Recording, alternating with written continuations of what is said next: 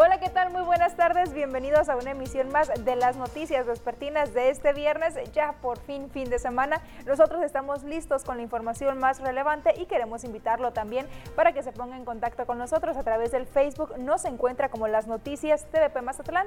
Ahí se está transmitiendo completamente en vivo este noticiero y nos puede hacer llegar sus comentarios. Omar Lizárraga, muy buenas tardes. Ya tenemos un avance.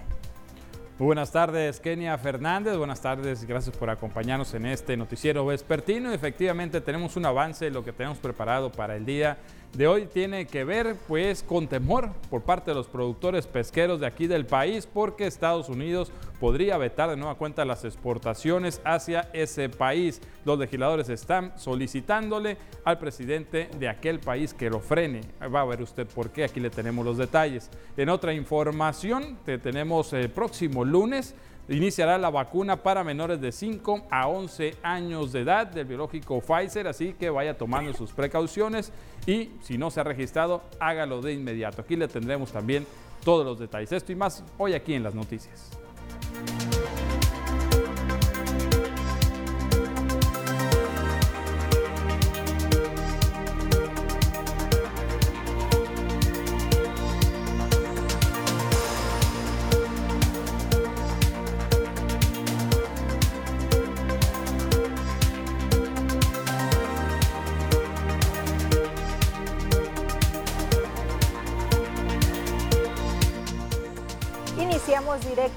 Con la información de este viernes y es que preocupa a los productores y exportadores de camarón en nuestro país el hecho de que los legisladores demócratas de Estados Unidos hayan recomendado al presidente Joe Biden se aplique un embargo inmediato contra todos los productos pesqueros de México hasta que haya resultados concretos en el combate del tráfico ilegal de pez totoaba y la protección a la vaquita marina en el Golfo de California. Miguel Rose, administrador de una de las mayores empresas exportadoras de camarón hacia el país vecino, aseguró que están preocupados ante esta noticia donde se está pidiendo aplicar la enmienda Peli. Esta enmienda Peli lo que hace es bloquear todos los pescados y mariscos que exporte un, país extranjero. Entonces, aquí básicamente es una sanción ya general. Preocupante sí, depende mucho eh, creo yo, antes de tomar una decisión, pues hay un cabildeo bilateral. tenemos un tratado de libre comercio con los Estados Unidos. Esta es una presión que trae desde hace ocho años los ambientalistas. Entonces, pues en algún punto yo creo que van a lograr este, su objetivo Peli a la Ley de Protección de los Pescadores de 1967 instruye al Departamento del Interior a tomar acciones contra los países que atentan contra cualquier programa internacional de protección de especies amenazadas, mientras que otorga facultades al presidente de Estados Unidos para prohibir de forma inmediata la importación de cualquier producto del país infractor. Miguel Rose dijo que se requiere que las autoridades en materia pesquera definan cuál será la postura de México ante esta situación. Señaló que hasta el momento no se ha convocado a los principales productores y exportadores de mariscos para coordinar esfuerzos.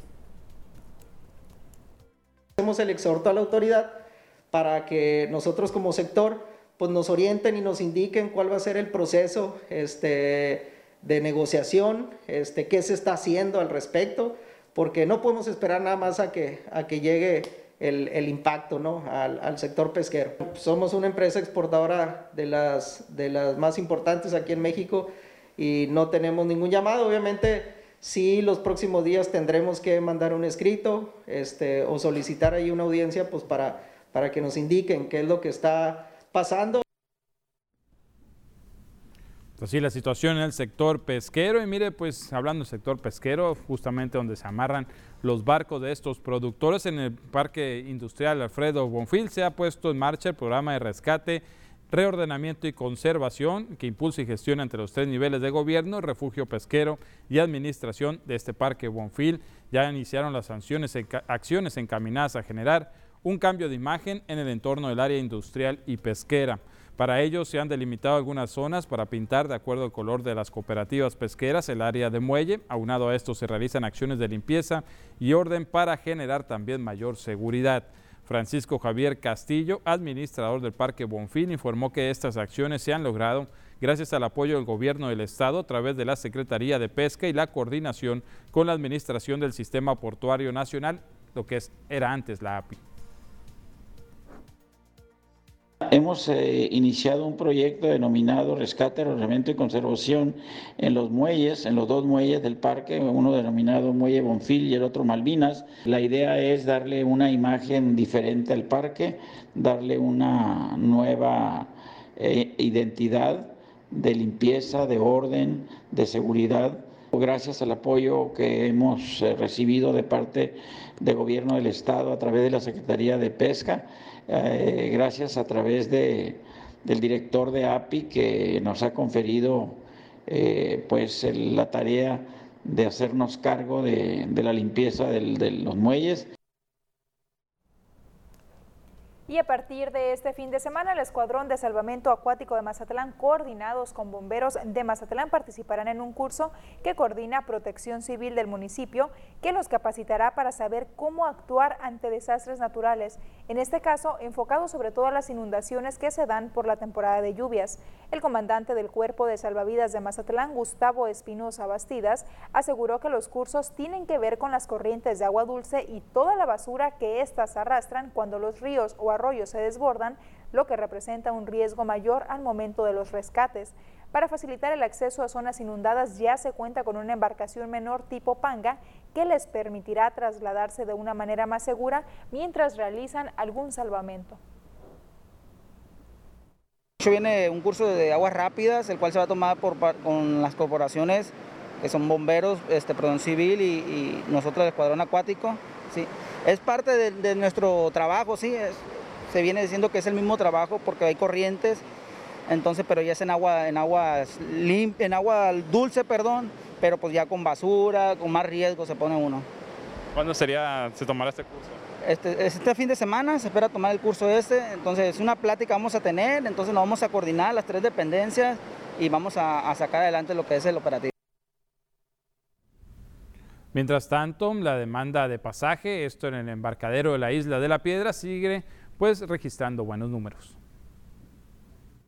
Locales y turistas siguen visitando la isla de la Piedra en Mazatlán por medio de paseos en lanchas. Los fines de semana es cuando hay mayor demanda en paseos por los turistas nacionales que visitan al puerto. César Morales Burgueño, capitán de lancheros del embarcadero de la Isla de la Piedra, indicó que los horarios con mayor afluencia de personas son entre las 12 del día a las 3 de la tarde pasamos poquito turismo de Mazatlán y la gente del pueblo. Aquí todo el día la gente, pasan todo el día turismo. Gente se va, ya se queda en la playa, en los restaurantes. Varía, pues varía el turismo. Añadió que los locales también buscan las diferentes opciones de recreación que ofrece Mazatlán. Viene gente de aquí de Durango, de aquí de... También viene gente de afuera, de Chihuahua, de Monterrey. De aquí de Mazatlán locales, de aquí cerca, de Concordia, Villa Unión, toda esa gente. De aquí vienes amigos y todo, pues bien revuelta la gente. Morales Burgueño dijo que la playa de los Chivos es muy visitada por familias, ya que es una playa tranquila para los niños. Añadió que esperan que en las próximas vacaciones de verano las visitas repunten. Este 24 de junio es día de San Juan Bautista y como todos los años en Villa Unión se hizo una celebración. En la sindicatura de Villa Unión Mazatlán como cada 24 de junio, desde hace más de 100 años, la población salió a pedir a San Juan Bautista salud y una buena temporada de lluvias. Tras haber pasado la noche con precipitaciones, los villaunenses se citaron a las 5 de la mañana en la iglesia con el fin de llevar a cabo la misa, para una hora después, acompañados con el sonido de la banda, iniciar con el recorrido hasta las orillas del río Presidio y así bañar al santo patrono de la comunidad.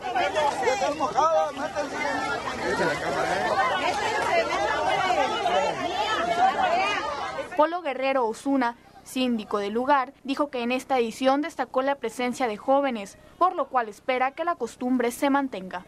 Me dio mucho gusto también ver que había muchos niños, muchos jóvenes, eso quiere decir que la tradición pues está también pasando de generación en generación expresó que al ser un lugar en el que en sus principales actividades económicas tienen a la agricultura, los feligreses solicitaron que las lluvias ayuden a los trabajadores de este sector. pues lo que se pide más que nada al bañar a nuestro santo en el río Presidio, pues es bonanza, ¿no? Bonanza, sabemos que aquí en, la sindicatura pues es un, pueblo que vive mucho de la agricultura y pues las lluvias que traen, pues traen, traen buena agricultura, la agricultura trae trabajo y el trabajo trae sustento, pero también esta vez me llamó mucho la atención, la gente pidió mucho por la salud. Finalmente a las afueras de la iglesia dejaron colocada la imagen de San Juan Bautista para que los creyentes se acercaran a él durante el resto de las actividades. Pues mira, ya se les adelantó eh, la lluvia el día de la madrugada del día de hoy, pues se, registró la lluvia de la noche hasta la madrugada, tengo entendido, pues sí fue después de las 12. sí fue en el mero día de San Juan. en San Juan llueve y mira, siempre parece que ya. Bueno, la mayoría de las veces casi siempre llueve y bueno, pues ahí está, ¿no? Fueron atendidas las solicitudes, sobre todo pues el sector agrícola, sabemos que nuestro estado, bueno, pues es, es pues los principales productores en el país es importantísimo tener agua y para todo, ¿no? Para no nada más para el sector agrícola, para todas las actividades. también.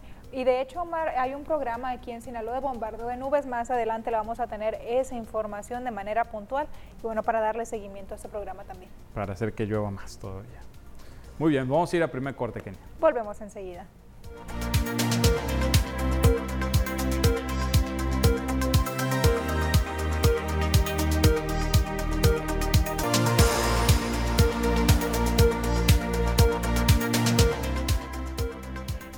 Por continuar con nosotros aquí en las noticias. Es momento de darle lectura a los mensajes que nos hace llegar todos los días a través de nuestro número de WhatsApp 6692 40 44 y les recuerdo que esa es la única forma de comunicarse a ese número, no llamadas ni mensajes de otro tipo, es mucho más complicado, así que a través de WhatsApp puede dejarnos sus mensajes o también escaneando el código QR que aparece en su pantalla. Omar, ya tenemos algunos. Efectivamente, Kenia, y bueno, pues como siempre agradeciendo que se comuniquen con nosotros, vamos a empezar la lectura a los primeros del día de hoy. Nos dicen buenos días, buenas tardes. Cada vez que son vacaciones los autobuses se estacionan afuera de nuestras cocheras. Esto es por la calle Río Nazas en la ferrocarrilera. Ahí podemos ver la imagen que nos hacen llegar y se refieren a los camiones turísticos que, bueno, pues cada vez, eh, por fortuna también, eh, vemos que llegan a Mazatlán muchos, muchos más, pero pues desgraciadamente no están respetando estos espacios. ¿no? Eh, tienen unas áreas destinadas precisamente para este tipo de transporte donde se deben de estacionar enfrente del acuario precisamente, ahí en, eh, por la unidad administrativa. Y bueno, pues estas personas al parecer no lo están respetando. Atención autoridades de tránsito para que tomen cartas en el asunto porque pues no se vale, ¿no? Que estén obstruyendo otros lugares si ya tienen su, propio espacio, ¿no? Creo, tengo entendido que les permiten estacionarse en zona turística nada más para bajar el pasaje y de ahí inmediatamente tienen que ir a dejar su camión a esa área que está destinada específicamente para ellos precisamente para evitar que estén obstruyendo otras vialidades. Que marque directamente al 911 Mariaga el reporte. O la delegación de vialidad y transportes. También aplica, que está bastante cerca de ahí, por cierto. También nos dicen, mando estas imágenes y videos para ver si me pudieran apoyar. Es en Infonavit Alarcón, vino el gobierno desde abril más o menos y no terminó la reparación y dejaron este escombro, piedras, arena y tierra. Ya empezó a llover y no han hecho nada para solucionar. Esto puede provocar una inundación, espero me puedan apoyar. Gracias, nos hicieron llegar este video en el cual podemos constatar, Omar, que es un canal en muy malas en condiciones. Estado. Ve nada más eh, cómo las losas se fueron degradando, ya no existen las losas que revestían este canal pluvial y bueno, pues ahora ese escombro que de alguna manera pues va a buscar la forma de irse con el agua poco a poco y de al final pues significaría un taponamiento ¿no? de pues esta agua que tiene que fluir. Y lo que nos dice esa persona es que como que fueron a arreglarlo, sin embargo, pues simplemente lo dejaron a medias, podemos decir. Entonces sí sería importante, sobre todo en estos días. Y fíjate que han andado muy activa la Dirección de Obras Públicas con esta campaña, están limpiando muchos de los canales. Hoy me tocó verlos este, en la Rafael Buena, en ese canal andaban limpiando. Infonavit Playa, Servicios Públicos andaba haciendo las limpiezas, entonces esperemos que aquí también, porque aquí no solo limpieza, aquí tendrían que revestir nuevamente toda esa área Sí, también hubo acciones de descacharrización en esa zona y bueno, pues ese canal precisamente que atraviesa Fonavit Playa, Sánchez Ellis, eh, Francisco Villa, Sánchez Ellis, eh, duraron como cuatro o cinco días limpiándolo, le dimos seguimiento aquí y pues sí aseguran que hay bastante basura. Lo más lamentable es que una vez que limpian, eh, pasan unos días y vuelven a tirar basura aquí, llamado sobre todo a la conciencia ciudadana para evitar que esto se siga presentando. También nos dicen buenas tardes en la calle Segunda Emiliano Zapata. número 5406. Hay un terreno baldío que la gente agarra como basurón. Hay días que no se puede ni comer de la peste, que hay tiran bolsas de basura llenas de desechos de pescados asados. Es insoportable. No se sabe quién es la dueña, pero queremos ver la manera que nos ayuden a limpiarlo. Esto es en la ampliación Esperanza, ¿no? Nos dice en la calle donde está ubicado. Nada sí, calle ah, Segunda Emiliano Zapata. Segunda Emiliano Zapata, 5406. Atención, pues tanto a ecología como a quien corresponda para poner orden, ¿no? Aquí en esta situación. Que de hecho, Omar, a los dueños. tú mismo sacabas una nota de esto, que daban un número de teléfono para que se pusieran en contacto cuando detectaran una situación similar la puede encontrar en nuestro portal tvpacifico.mx, ahí va a estar el número de teléfono en una de nuestras notas para que haga el reporte correspondiente y de igual forma nosotros lo haremos llegar, pero también está esa otra opción. Nos hacen llegar una fotografía y nos dicen no recogieron escombro después de tapar el bache hace más de dos meses, esto es en Santa Fe, Avenida California, entre calle El Monte y Santa Mónica, llegaron las lluvias y ese escombro va directo a las alcantarillas, vamos a ver si podemos poner la fotografía que nos hicieron llegar para constatar precisamente esta situación que bueno, Omar, tal parece que parecido a la otra queja, fueron a hacer las reparaciones, no concluyeron y dejaron el escombro en esa zona. Aquí lo estoy leyendo también, eh, es Santa Fe, Avenida California, entre calle El Monte y Santa Mónica. Pues al parecer no tenemos la imagen, pero bueno, vamos a seguir aquí con la siguiente.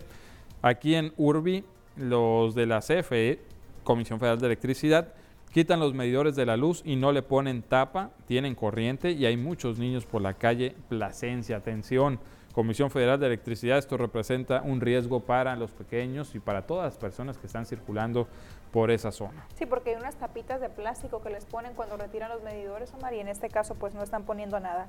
Finalmente nos dicen buenas tardes, soy vecina de la colonia Francisco Labastido Ochoa para reportar que al salir de mi casa casi siempre está esta agua sucia y huele horrible hasta el estómago, nos duele y no vienen a arreglar. Le envió las fotos, es en la avenida de las Torres número 23 y ahí está la fotografía, Omar, en la cual se evidencia este problema. Repito, es Avenida de las Torres, número 23, Colonia Francisco, La Bastida Ochoa. Atento llamado a las autoridades correspondientes. ¿Será alguna fuga? No nos especifican, pero seguramente sí. Sí, pues son aguas negras de, pues de entrada, ahí están estancadas y bueno, pues ya nos dicen que los olores son insoportables. ¿Cuántas avenidas de las Torres hay? Yo he escuchado en varias colonias, Avenida las Torres, en Flores Magón, Infonavit Playas, ahora en La Bastida Ochoa. Eh, yo creo que pues tendrían que ver eso, ¿no? Las autoridades, porque sí está medio confuso.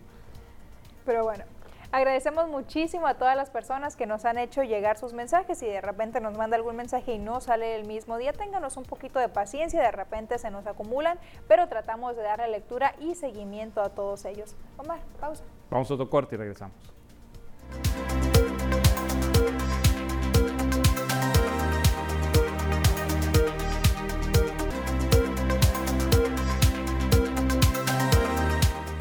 Estamos de regreso y como todos los días es tiempo de ver cuáles son las notas más relevantes a nivel nacional hasta el momento.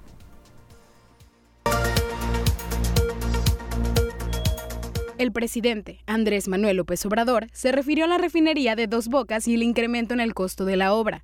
El presidente aseguró que sí hubo un aumento en el costo, pero en los términos autorizados en el Consejo de Pemex. Lo que cuesta dos bocas es menor a lo que querían cobrar las empresas particulares extranjeras cuando se licitó y se tuvo que cancelar la convocatoria. Ahora se está haciendo de manera directa, se contratan las empresas, pero la conducción de la obra está a cargo de la Secretaría de Energía y vamos a inaugurar la primera etapa el día primero de julio, comentó el mandatario. El líder nacional del Partido Revolucionario Institucional, Alejandro Alito Moreno Cárdenas, afirmó que no recibirá a los expresidentes del tricolor que han solicitado una audiencia con él para hablar sobre la renovación de la dirigencia. En una carta abierta difundida el pasado jueves, los exdirigentes del PRI sostuvieron que la primera reunión que tuvieron con Alito Moreno quedaron asuntos pendientes por resolver que debían ser atendidos a la brevedad de cara a las elecciones de 2023 y 2024.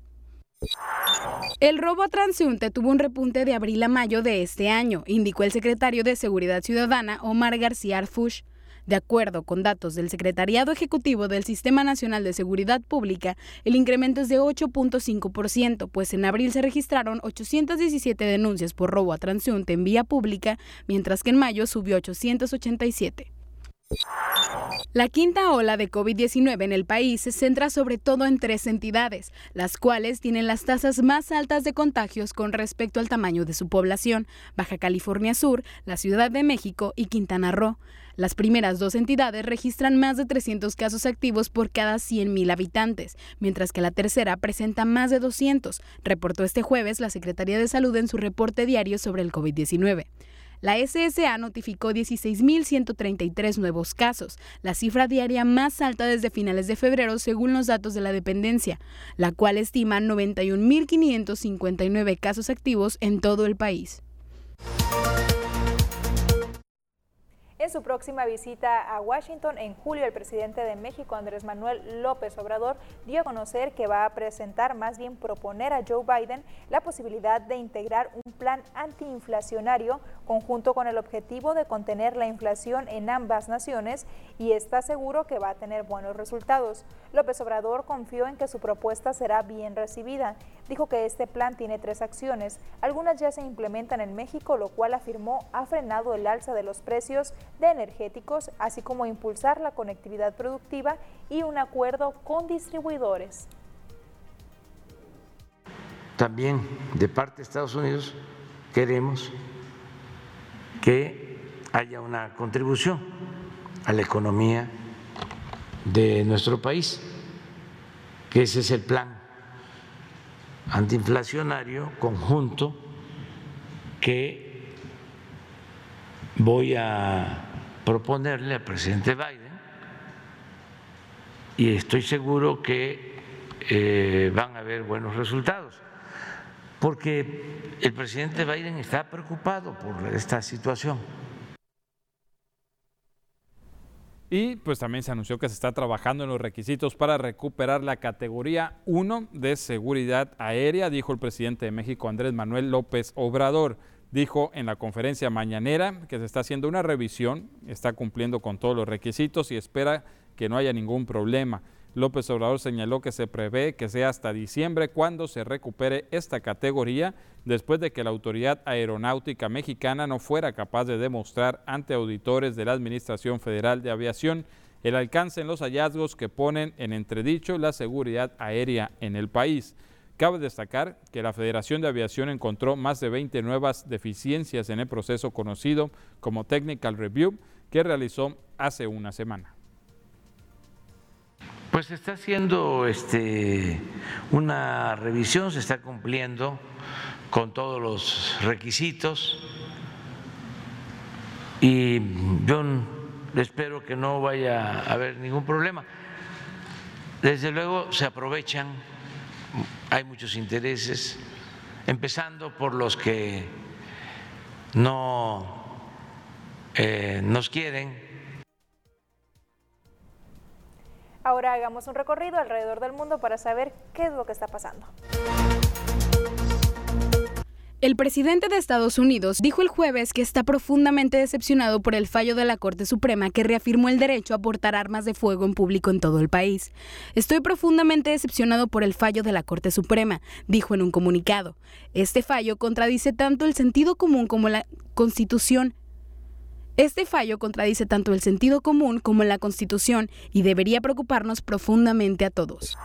Ahora queda reconocido, Ucrania no es un puente, no es una zona tapón entre Europa y Asia, ni es una esfera de influencia, ni una zona gris o de tránsito, tampoco una frontera entre orcos y elfos, comentó el presidente de Ucrania, Volodymyr Zelensky. Así, ha matizado que Ucrania será un futuro compañero para los 27 como cualquier otro de los países que forman parte del bloque comunitario y ha expresado que el estatus de candidato es un nuevo volumen de la historia de la integración europea. La Corte Suprema de Estados Unidos puso fin este 24 de junio a una sentencia que durante casi medio siglo garantizó el derecho de las mujeres estadounidenses al aborto, pero que nunca había sido aceptada por la derecha religiosa. Esta decisión no convierte en ilegales las interrupciones del embarazo, sino que hace retroceder a Estados Unidos a la situación vigente de la sentencia Roe v. Wade de 1977, cuando cada estado era libre de autorizarlas o no. Tenemos otro corte, regresamos con información deportiva.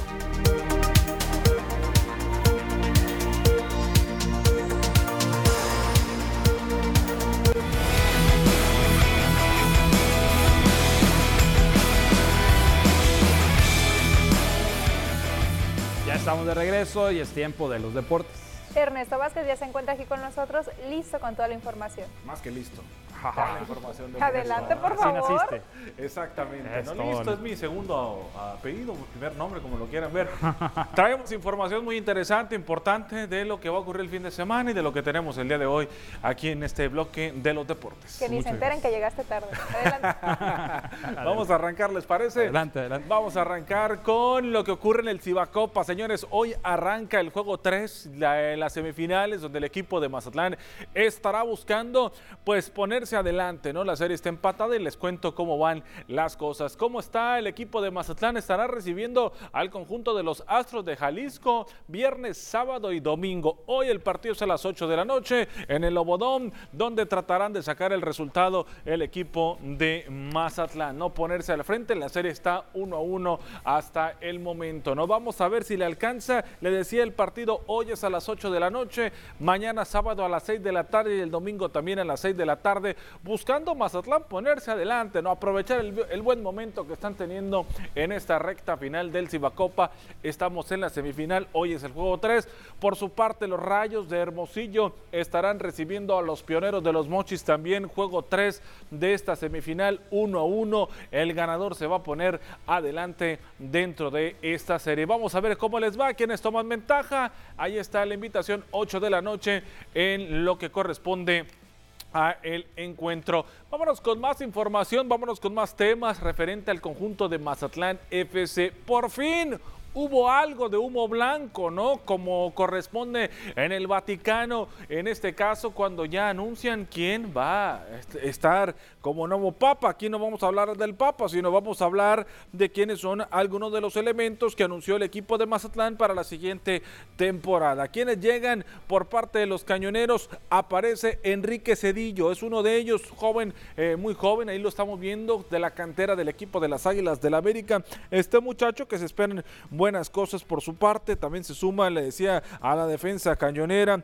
jugó para el equipo de América, ganó experiencia con Tlaxcala, Irapuato y Celaya, ¿no? Esto ya en la liga de expansión. Otro de los jóvenes que estarán aportando su talento es Enrique Orona, de 23 años de edad, para reforzar la defensa del equipo. También puede jugar la central o la lateral en la última línea, cumplir una buena, una buena rama dentro del campo. Él llevó a cabo eh, con los equipos de el conjunto de Pachuca y San Luis, ahí lo pudimos observar algún tiempo viendo actividad. Y Fernando Illesca, otro de los elementos que fue anunciado hasta este momento de parte de los tres elementos por parte del equipo de Mazatlán. Este muchacho llega procedente del conjunto de San Luis, ¿no? Illesca, de 23 años de edad, eh, ahí lo estamos viendo, ha tenido experiencia en formación con el equipo de América y el conjunto de Cruz Azul. Vamos a ver cómo le va ya correspondiente a estos tres refuerzos que anuncia el equipo de Mazatlán. Si bien es cierto, no son los nombres rimbombantes, pero esperemos que en la calidad del técnico Gabriel Caballero les pueda sacar provecho, ¿no? A estos muchachos para poder destacar dentro de lo que viene a ser el torneo de apertura 2022, que por cierto el 29 de junio es la presentación del uniforme del conjunto de Mazatlán. Eso con los cañoneros. Vámonos ahora con temas diferentes en cuestión del béisbol, pero de lo que está ocurriendo aquí en el puerto de Mazatlán, ¿no? En la Copa, el Tournament de Béisbol Venados Copa Mazatlán, la que se está llevando a cabo acá en el puerto en los diferentes escenarios. Ayer le presentábamos la actividad del Centro Deportivo Benito Juárez, hoy en la Liga Mazatlán, que es otro de los escenarios en donde se están llevando a cabo las actividades. Parte de los marcadores que se estuvieron generando en los días de actividad de la categoría Escuelita Dodger de Saltillo le ganó 21-15 a Petroleros de Ciudad de México, Culichi Sinaloa 8 por 0 derrotó a Club Raptor de Saltillo, Liga Pequeña Coloacan derrotó 10 a 0 a Chihuahua, Rangers de Coahuila le ganó 9 por 0 a Culichi Steam, en la infantil menor por eh, Potrillos de Ciudad de México 14-0 le pegó a Tomatero Saltillo, Medias Rojas también le ganó a Dodgers Coahuila 16-9, Box de Colacan Sinaloa eh, derrotaron 15-5 a Halcones Barguel de Durango. Eso en algunos de los resultados que se han venido generando. Mañana es la última jornada. El día domingo se estarán jugando semifinales y finales dentro de este torneo de béisbol que involucra desde las categorías más pequeñitas hasta los juveniles. Y ahora vámonos con un deporte que ha venido a tomar crecimiento aquí en el puerto. Muy poca gente lo conoce, ¿eh? Eh, muy poca gente sabe de él, pero es una modalidad que apenas este año se eh, comenzó a entrar parte del comité de lo que viene a ser la moneda del pickleball. Esta es exactamente, ¿no? Ya como un comité organizado, ya como un comité constituido, apenas tiene cuatro años que se empieza a practicar en Mazatlán. Esto, este deporte llegó porque lo estaban practicando los canadienses y los americanos, lo que viene a ser el pickleball. Y ahora ya con canchas aquí en el puerto, pues ha venido el crecimiento de lo que viene a ser esta disciplina. La invitación es para que el día de mañana puedan asistir de manera gratuita allá a la unidad deportiva South, ahí donde estamos viendo las imágenes frente a la cancha de front tennis, ahí está la cancha de pickleball y en este caso ahí se va a estar llevando a cabo una clínica gratuita, ¿no? Desde las 3 de la tarde mañana sábado 25 de junio, hasta las 8 de la noche. Novatos y avanzados pueden participar en esta clínica totalmente gratuita y las ganas de aprender, sobre todo una disciplina donde mucha gente se ha ido empapando, se ha ido involucrando y ha ido queriendo aprender de lo que viene a ser el pickleball, que ahora ha llegado al puerto de Mazatlán y que ha venido creciendo de forma exponencial. ¿Quién van, a impartir esta clínica? César Vargas, es el coach, Manuel Altamirano, quien es el presidente del comité, Oscar Ortega, que también estará presente, y Cory Henwood, él es un canadiense que también estará siendo parte de las instrucciones que se darán en esta clínica. Vamos a escuchar César Vargas y Manuel Altamirano hablando de esta nueva disciplina. Hacer deporte una diversión sana. Eh, la idea es que la gente conozca el juego, que se difunda eh, de manera local y pues bueno, invitar a la gente a que nos, nos, acompañe. Completamente gratuito, eh, sin límite de, de, personas, no, hay, no hay ningún costo. más que nada, como, como te lo digo, es, la idea es invitar a la gente que conozca el juego, que nos, que nos acompañe y no hay límite de edad. Eh, desde, podemos empezar desde niños hasta adultos y que vengan y nos acompañen. En este año, en enero, ya se reconoció la disciplina de pickleball aquí en el, en el deporte municipal y de ahí en adelante hemos estado haciendo nuestro trabajo, difundiéndolo, visitando los clubes, invitando a la gente. Eh, pickleball ahorita se puede practicar en hay tres clubes, uno en Ciudades Hermanas, en Sábalo Country y lo que es aquí en Unidad Deportiva Sao. Próximo mes nos entregan estas canchas con luz, que es lo que no tenemos. Necesitamos un espacio con luz para que venga más gente ya fuera de sus horarios de trabajo, de escuela.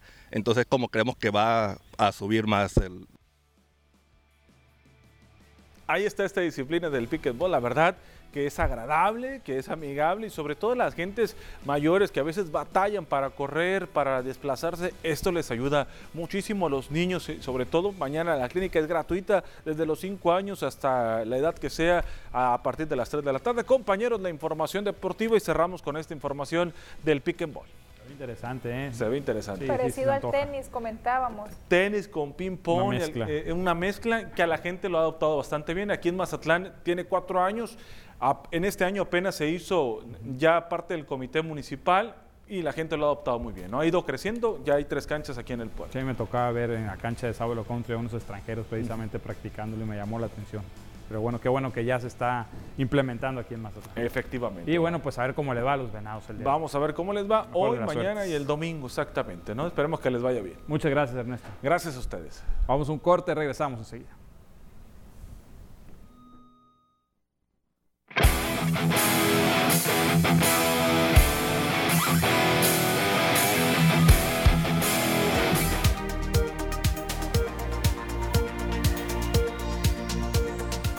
Planifique muy bien sus actividades este fin de semana, lo invitamos a conocer el pronóstico del tiempo.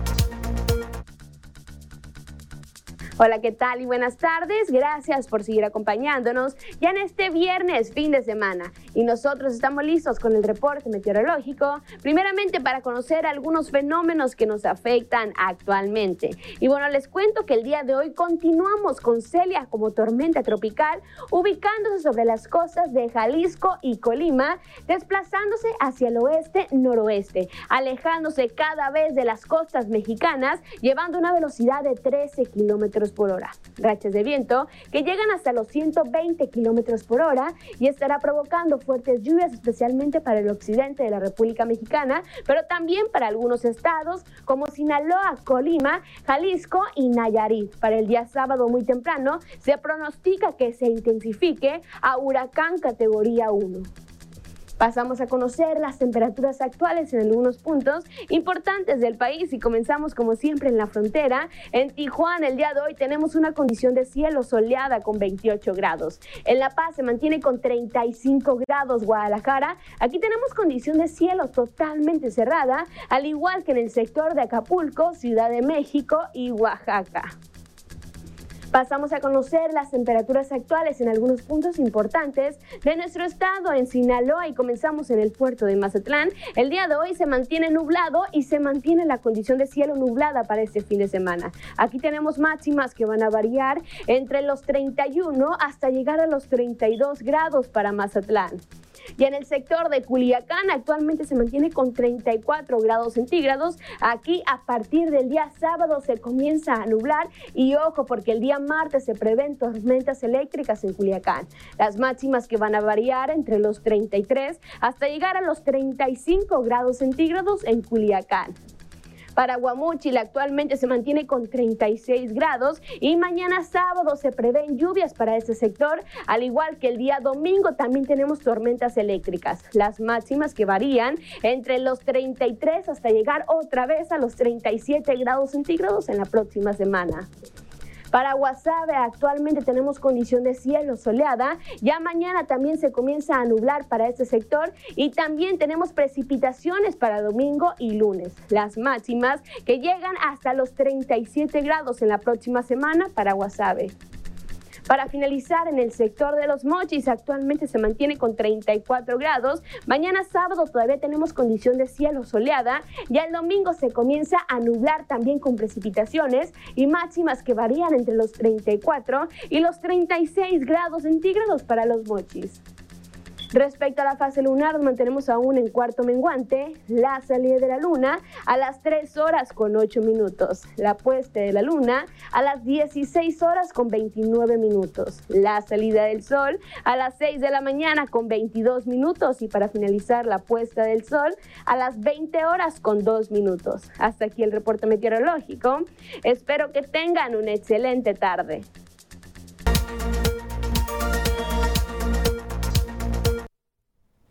Y hablando del clima, de las lluvias que ya empezaron a caer, pues hay que estar preparados y para esto autoridades realizaron recorridos en los lugares donde serán instalados los refugios temporales. Con el inicio de la temporada de lluvias, el Comité Local de Atención a Emergencias de Mazatlán comenzó a realizar los recorridos por los diferentes lugares que serán utilizados como refugios temporales. Oscar Roberto Osuna Tirado, coordinador de protección civil en la zona sur de Sinaloa, señaló que en comunicación con los diferentes ayuntamientos ya tienen ubicados a los asentamientos que pudieran necesitar evacuar. Cada uno de los ayuntamientos, cada uno de los municipios tenemos enmarcadas las zonas de riesgos. Obviamente tenemos los asentamientos que son propensos a evacuar en caso de ser necesario. ¿no? Independientemente que no estén en la cabecera municipal, se puede dar en, en algunas zonas eh, del valle como lo que viene siendo en Rosario y en Escuinapa. Puntualizó que cuentan con 45 refugios establecidos para los municipios sureños, los cuales aseguró que son suficientes para resguardar a los ciudadanos que se encuentren en riesgo. Eh, los refugios suficientes para darle resguardo a la población, ya listos en coordinación con los ayuntamientos, precisamente para actuar en caso de ser necesario y hacer un despliegue donde se requiera eh, por parte del Instituto Estatal de Protección Civil para apoyar a, los ayuntamientos y, hacer las medidas preventivas necesarias. Por su parte, Eloy Ruiz Gastelum, coordinador de Protección Civil Mazatlán, señaló que en el albergue contarán con un filtro de salud, además de que al recibirlos habrá espacios exclusivos para niños y mujeres, así como otro para hombres, seguido de un área de alimentación. En este operativo participarán diferentes dependencias e instituciones, tal y como Sistema DIF, Guardia Nacional, Ejército Mexicano, Secretaría de Marina, Bomberos Voluntarios de Mazatlán, Secretaría de Salud y Cruz Roja. Tenemos más noticias después del corte.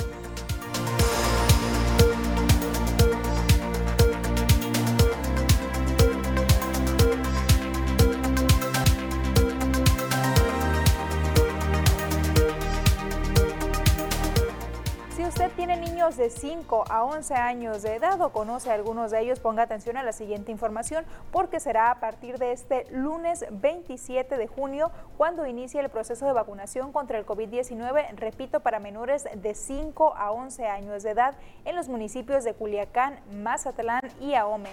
El secretario de Salud en Sinaloa, Cuitláhuac González Galindo, dio a conocer que el mismo lunes también se estarán aplicando en el municipio de Guasave para el mismo grupo de edad, así como para menores de 12 a 17 años, también para los rezagados para que continúe este proceso de inmunización a la población en general. La vacuna que se aplicará a los menores de 5 a 11 años de edad es de la marca Pfizer. Padres de familia o tutores pueden registrar a los menores en la página mivacuna.salud.gov.mx.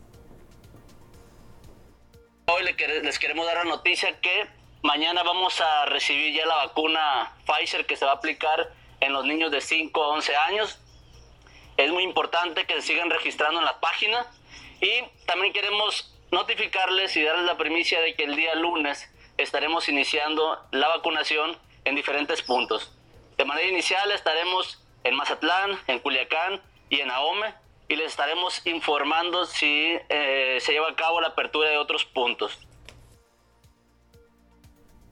Y la Comisión Estatal para la Protección contra Riesgos Sanitarios en Sinaloa ha colocado dos puntos para aplicar pruebas rápidas de COVID-19 aquí en Mazatlán. Son gratuitas. Estos se encuentran en el aeropuerto Rafael Buena Tenorio, el que cabe recalcar que es exclusivo para los pasajeros, mientras que el segundo que se ubica en la central de autobuses de Tufesa, este está destinado para la ciudadanía en general y también visitantes. Los módulos están abiertos de lunes a viernes desde las 11 de la mañana hasta las 3 de la tarde. Y siguiendo con más información que tiene que ver con temas de salud, ha aumentado de un 10 a un 15% las atenciones a pacientes sospechosos de sífilis e incluso ya superan a las atenciones por VIH, así lo dio a conocer la jefa de la jurisdicción sanitaria número 5, África Carrasco. Bueno, nosotros tenemos lo que es el programa en el, del Capacit y sí han habido un aumento del 10-15% de las consultas de los pacientes que, están sospechosos. Más de sífilis, lo que hacemos es darle la promoción, hacerles la prueba, la, confirmación y pues darles un seguimiento. Pues ya sabemos que tenemos que, que utilizar el preservativo, que debemos de tener un sexo seguro, que no hay que, no hay que ir pues este con confianza, ¿verdad? Hay que estar, hay que prevenir para evitar todas estas enfermedades, que si bien es un BDRL, pues sabemos que, pues, le damos un, tratamiento, aunque se pueden complicar, le podemos dar un tratamiento si hay pérdida de peso, si hay estado, mal estado general, si hay presencia de infecciones recurrentes, hay que acudir a consulta. Mire, vecinos de la calle Alfonso Sánchez, esto en la colonia Genaro Calderón de la Sindicatura de Villa Unión, denunciaron una fuerte fuga de aguas negras. Señalaron que ya cuentan con cinco meses con el desborde de drenaje y que pese a los múltiples reportes que han hecho e incluso trasladarse a las oficinas de la Junta Municipal de Agua Potable y Alcantarillado aquí en Mazatlán, no han recibido ninguna respuesta. Al recorrer el lugar se podía notar cómo se presentaban estancamientos en diferentes partes de la calle sin pavimentar y que los desagradables olores que se desprendían eran bastante fuertes. Hacen el atento llamado a las autoridades correspondientes a fin de que no descuiden las comunidades y atiendan este problema. Y en otra información, después de dos años de no haberse realizado debido a la pandemia de COVID-19, este sábado 25 de junio se celebrará en Mazatlán el Día de la Música con una representación de grandes agrupaciones del puerto, también de Sinaloa, de México e incluso algunos artistas de Cuba. Se instalarán dos escenarios, uno frente a los portales de Canovio y otro más en el callejón Liverpool. Habrá 10 grupos de diferentes géneros que ofrecerán sus melodías a locales y turistas en un ambiente completamente familiar. En el templete, el primero será tropical y del recuerdo, mientras que el segundo será de rock y fusión. Ahí está la invitación. Y con este buen pretexto para este fin de semana nos despedimos. Le agradecemos muchísimo su compañía durante este día y durante toda la semana. Le deseamos un excelente fin. El lunes tenemos una cita a la 1.30 aquí en las noticias. Mientras tanto, los dejamos con la mesa de análisis de las noticias TVP. Buen fin de semana.